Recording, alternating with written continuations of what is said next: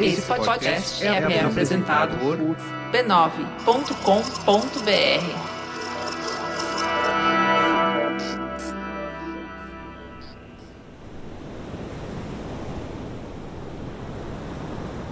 Nos anos 50, a praia de Copacabana era o principal ponto de encontro da juventude da elite carioca. O bairro que nasceu como uma colônia de pescadores tinha se tornado alvo da especulação imobiliária na virada do século XX e agora abrigava as pessoas mais abastadas do Rio de Janeiro. Em bem pouco tempo, Copacabana se tornou um bairro cosmopolita, receptivo ao estrangeiro e um cartão postal do Brasil. Foi bem aqui nesse bairro que nasceu o gênero musical que se tornou o símbolo máximo da identidade musical brasileira no exterior, sobretudo nos Estados Unidos. O nome esquisito, intraduzível para o inglês, era Bossa Nova.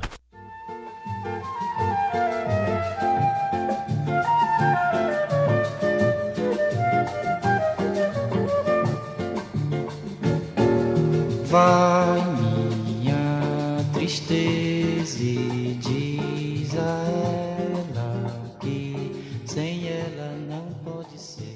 Em 1959, Tom Jobim e mais alguns músicos radicados em Copacabana se juntaram ao baiano João Gilberto e produziram aquele que seria o primeiro disco da bossa nova da história. Chega de Saudade foi um álbum que marcou a história da música nacional e mudou tudo para sempre deu ao mundo uma geração singular de artistas que lançou uma nova era na música do Brasil. Mas passado algumas décadas, esfriado o grande sucesso, algumas pessoas passaram a questionar abertamente essa história e o próprio conceito de bossa nova como um gênero inovador. Um deles, inclusive, foi um dos principais nomes do gênero, João Donato. Falecido recentemente, Donato foi amigo de João Gilberto, Tom Jobim e todos os outros nomes da bossa nova. Numa entrevista para a Folha de São Paulo em 1986, Donato deu uma declaração polêmica. A bossa nova não existe. O nome é apenas uma confusão criada pela indústria ou pelos críticos. Para mim, bossa nova sempre foi o samba tocado por uma moçada que não é do morro. João Donato estava certo até certo ponto. Realmente, a bossa nova foi o gênero que embalou a vida idílica da juventude carioca da Zona Sul. E também tem uma explícita influência do samba na sua estrutura mais elementar. Mas algo escapou à memória de Donato naquela entrevista. É que a bossa nova nasceu alguns anos antes de Chega de Saudade de João Gilberto e de Jobim. Na verdade, a bossa nova teria vindo ao mundo pelas mãos de um homem negro, filho de uma mulher pobre do subúrbio carioca, que tocava nas noites de Copacabana para se sustentar. Foi ele que, pela primeira vez, juntou samba, jazz, sol e mar, e fez, quase dez anos antes de Jobim, aquilo que seria a primeira bossa nova. Seu nome era Alfredo José da Silva, mas entraria para a história com o nome de Johnny Alf. Meu nome é Thiago André e esse aqui é o História Preta, você está ouvindo a temporada Bossa Negra, a história de como Johnny Alf criou as bases da bossa nova, mas não pôde participar da sua glória. Episódio 1 Gênio Esquecido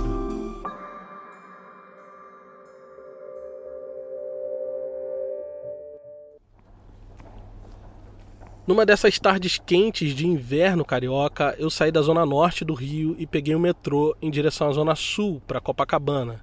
A minha ideia era tentar achar o local exato de onde a bossa nova teria surgido. Quer dizer, não tão exato assim. A gente sabe que todo mito de origem tem suas versões e imprecisões. No mito da bossa nova, o gênero não nasce em apenas um dia ou sete dias, como é o mito bíblico da criação do mundo.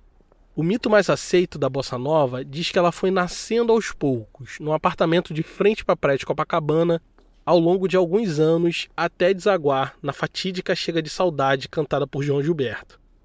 Mas o que me interessa aqui é investigar essa história a partir de Johnny Alf, homem negro que seria o possível pai da bossa nova. E até onde sei, ele fez sua carreira tocando em Copacabana. Então esse seria um bom lugar para começar a nossa saga.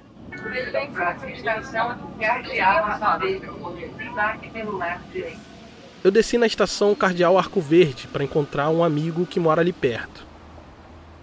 O Jonatas, ou John, como ele é conhecido, é um músico de uma banda de jazz e a pessoa que mais conhece de música no meu pequeno círculo de amigos.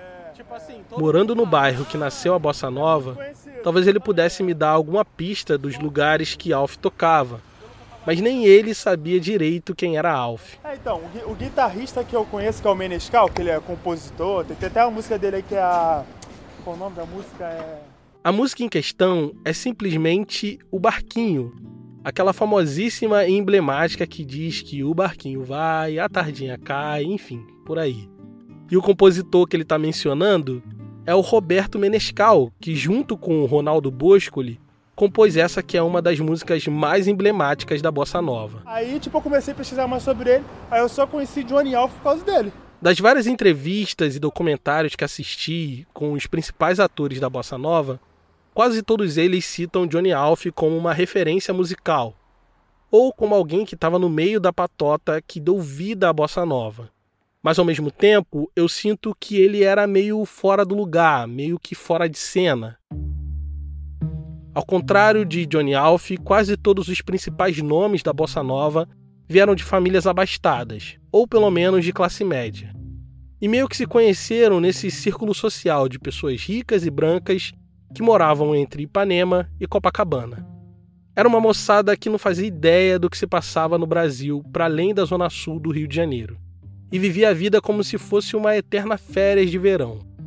Nessa entrevista para a TV Brasil, Menescal nos dá uma boa ideia de como era a rotina deles naquela época. A praia era aquele elemento muito democrático, né?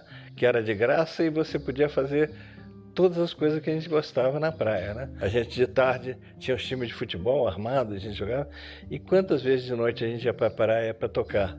Né? E tanto que a, a grande parte da nossa música nasceu ali no mar. Né? Enquanto decidia se iria fazer faculdade de arquitetura ou prova para a Marinha, Roberto Menescal se encantou pela música e, ainda bem novo, junto com Carlinhos Lira, passou a dar aulas de violão para adolescentes de Copacabana e região. Foi nessa época que ele conheceu Nara Leão, aquela que seria chamada de musa da bossa nova e que foi uma de suas alunas. Nara morava com os pais num apartamento de janelas bem largas que ficava de frente para o mar de Copacabana, na Avenida Atlântica. Ao contrário do pai de Menescal, que não via futuro para o filho no violão, os pais de Nara Leão deram a ela o instrumento quando ela tinha apenas 12 anos e sempre incentivaram que ela seguisse fazendo música, seja cantando ou tocando. Não à toa, os pais dela abriram as portas do espaçoso apartamento para que Menescal, Boscoli e outros amigos da filha pudessem se reunir, tocar violão não mais na praia, mas agora naquele que seria o principal ponto de encontro da geração bossa nova. A bossa nova, quer dizer, era antes de ser gravada, né? Era um negócio meio íntimo, meio de grupo ainda. Não, não havia sido gravada. Menescal, Carlinhos Lira, Ronaldo Boscoli, Norma Bengel, que aparecia de vez em quando. Johnny Alf ia muito lá em casa tocar piano. E João Gilberto.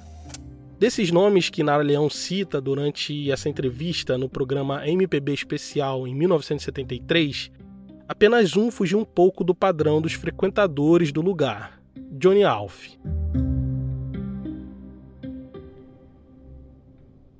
Além de ser o único negro naquela sala, Alf era um pouco mais velho do que os outros. Enquanto aquela turma de adolescentes estava debutando na música, tocando em apartamentos, Johnny já tinha uma trajetória considerável tocando na noite. Mas não em qualquer noite. Ele tocava nas noites de Copacabana.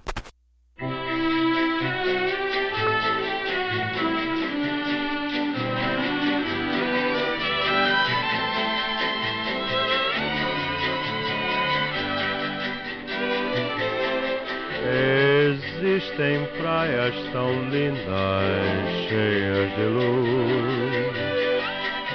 Nenhuma tem o encanto que tu possuis. Tuas areias,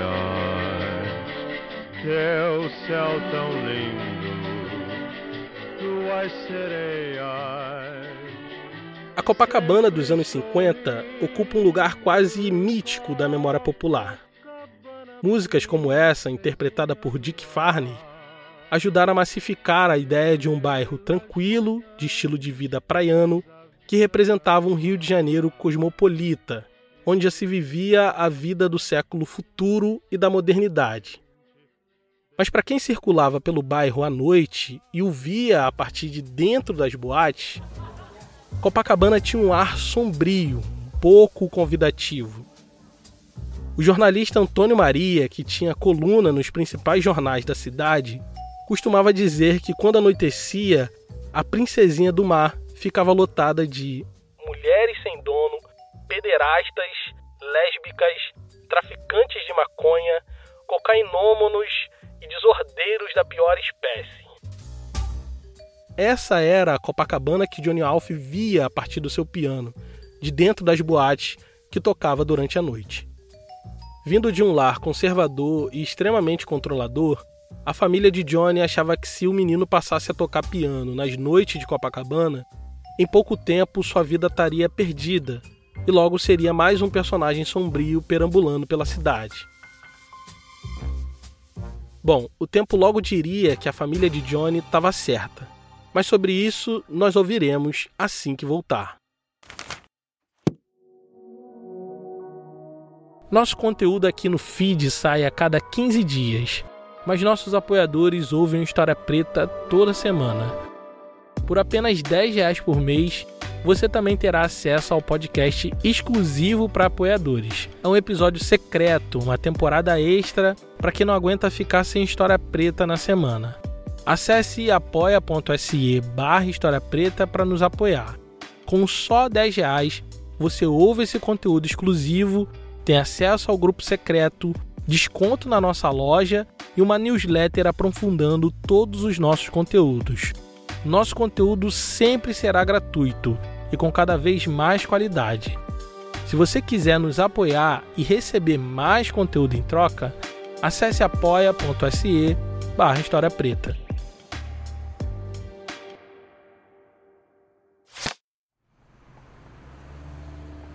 Enquanto eu andava pelas ruas do bairro, tentei encontrar algum desses lugares que Johnny tocou.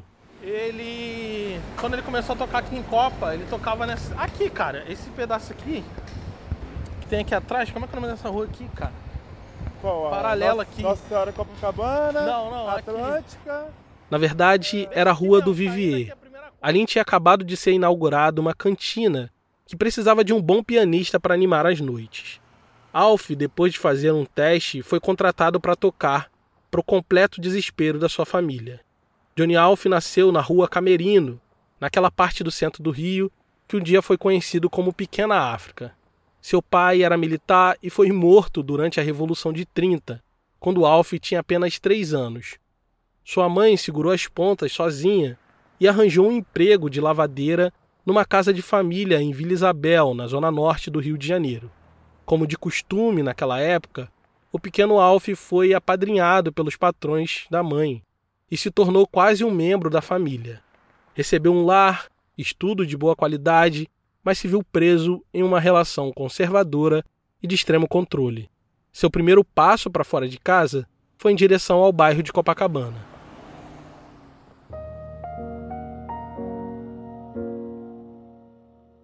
Ele começou a tocar em Copacabana em 1952, quando tinha 21 anos. A cantina onde ele tocava era frequentada pelos radialistas da Rádio Nacional, a mais importante do país e centro da indústria musical. Além de radialistas, tinha jornalistas, atores e cantores famosos. Ele, um garoto tímido que nunca tinha saído de casa até aquele momento, teve que aprender a socializar e viu um mundo de possibilidades se abrir diante dos seus olhos. Logo em sua segunda noite de apresentações, estava na plateia a famosíssima cantora Marlene. Marlene era uma das mais famosas cantoras brasileiras, uma das rainhas do rádio, dividindo o posto com sua rival, a Emilinha Borba. No fim da apresentação, Marlene, encantada com a genialidade do menino, procurou por Alf e colocou uma gorjeta na sua mão. Nervoso, meio sem jeito, Alf agradeceu e colocou a gorjeta direto no bolso, sem olhar.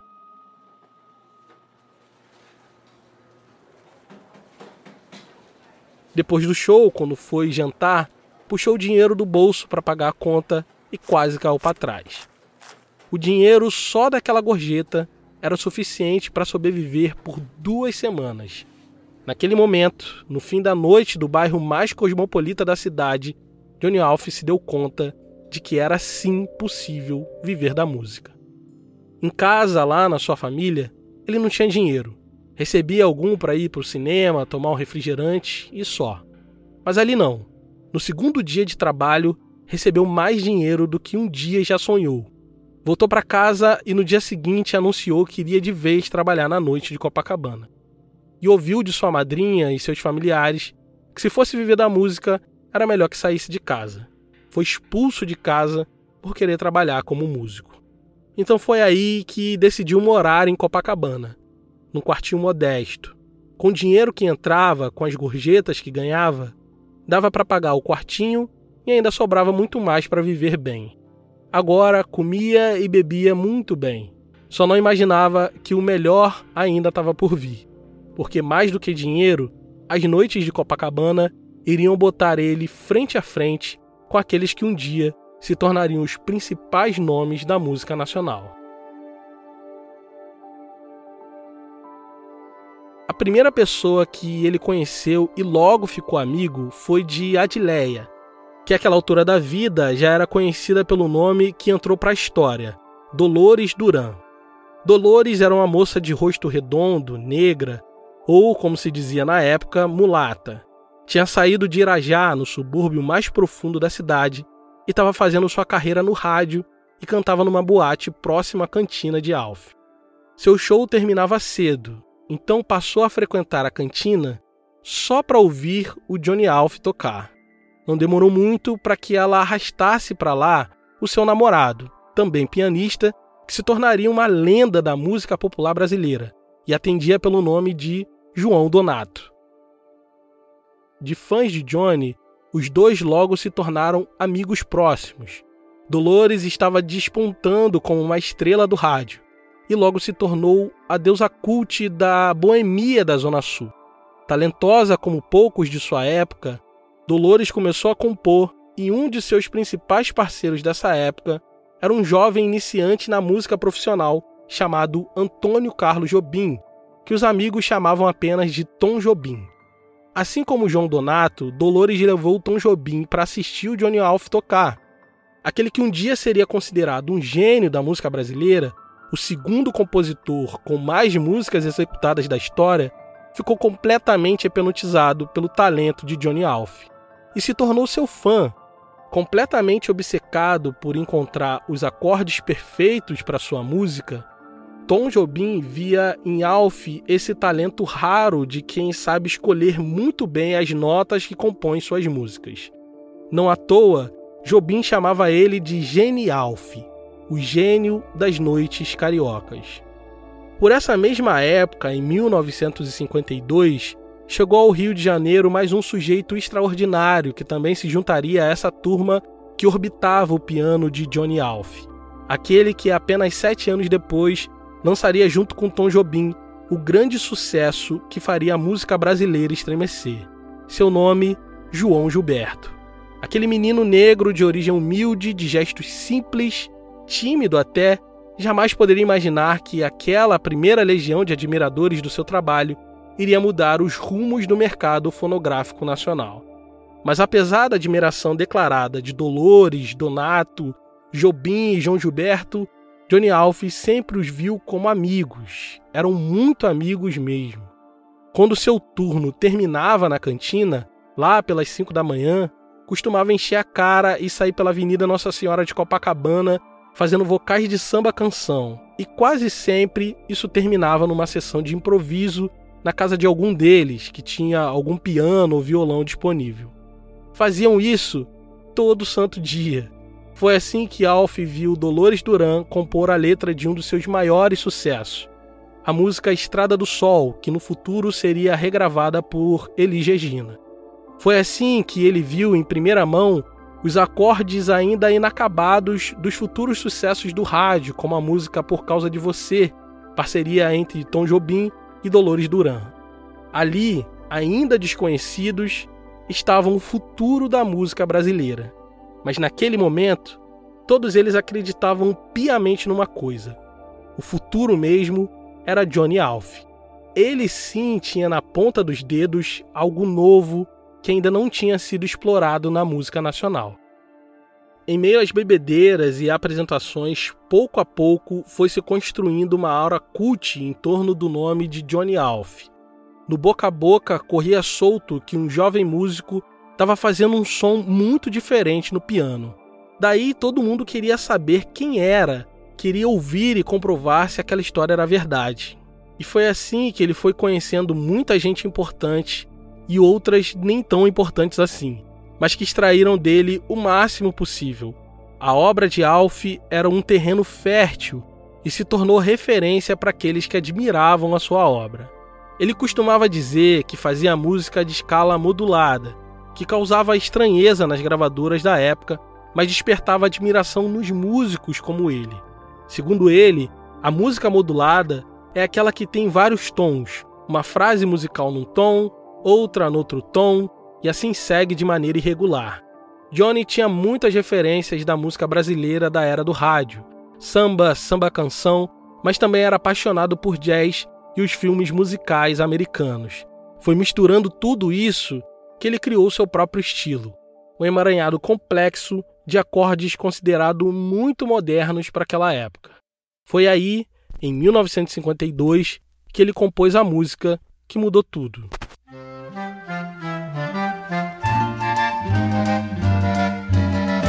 Você bem sabe, eu sou rapaz de bem.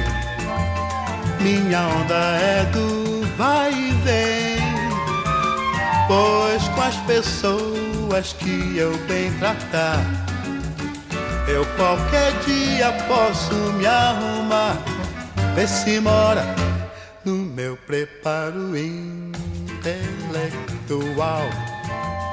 É o trabalho a pior. Rapaz de Bem bateu diferente nos ouvidos acostumado com samba e samba canção da época. Pode soar familiar para os seus ouvidos hoje, mas na época era algo completamente inovador. Os que ouviram Rapaz de Bem no início dos anos 50 logo chamaram de samba moderno. Ninguém sabia muito bem o que era aquilo, que misturava o clássico brasileiro com samba e jazz. E diferente do samba canção que dominava as rádios, Rapaz de bem não falava do sofrimento por amor ou relacionamentos complicados.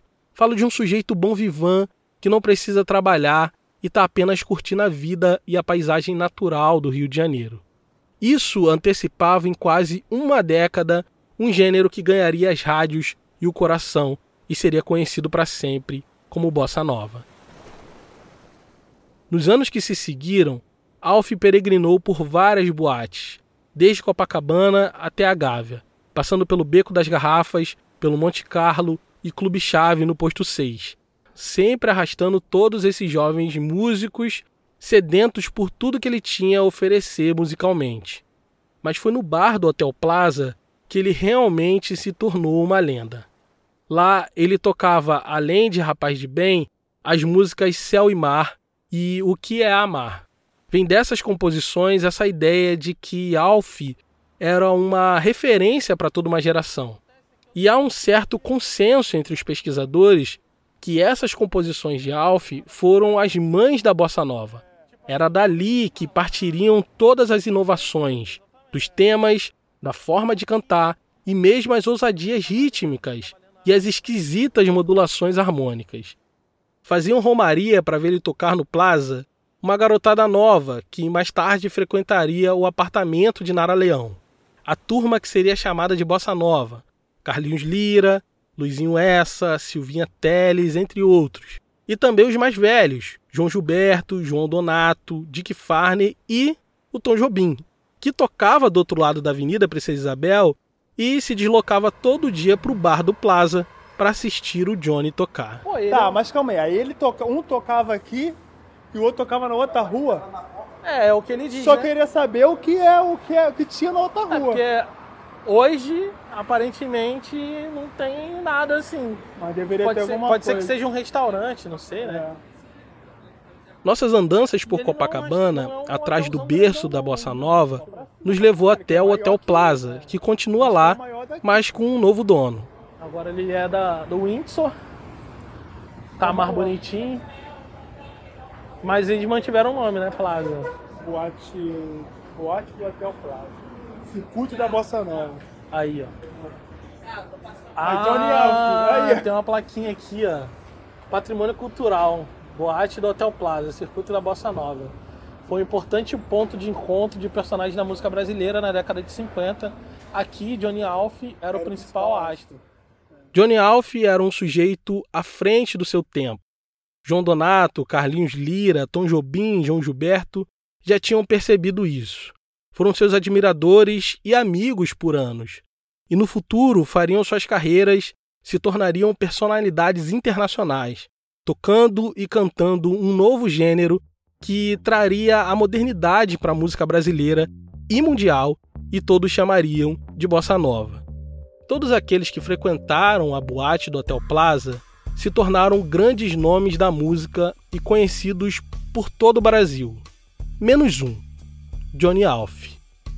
Mas isso tem um motivo. Envolve raça, dinheiro, sexualidade e um pouco de má sorte. Eu me encontrei com um amigo e biógrafo de Alf para tentar entender por que, que o Brasil não conhece o nome daquele que seria o pai da bossa nova. Porque havia um medo de alguns da bossa nova, como ele era um profissional e os outros no início eram amadores, não o Tom que sabia tocar piano e tal, mas a maioria deles tocava de ouvido no início, eram muito bons. Então havia um certo receio dele chegar e fechar, entendeu? E tomar conta. E é isso que vamos ouvir no próximo episódio de Bossa Negra. Esse episódio só foi possível graças à contribuição generosa de nossos apoiadores. Se você gosta do nosso trabalho, considere nos apoiar em apoia.se barra História Preta. Caso queira fazer um apoio pontual, a nossa chave Pix é historiapreta.gmail.com. Esse episódio foi escrito e pesquisado por mim, Tiago André, e também por Jerônimo Cruz. Teve edição de som e sonorização de Janaína Oliveira, do Negras Linhas. A trilha original é do Jonatas Cristino. A identidade visual é do Raimundo Brito e Estúdio Duna. E a gerência da comunidade é da Carolina Ferreira. A bibliografia que dá base para o episódio está aqui na descrição. Obrigado por ouvir e até o próximo episódio.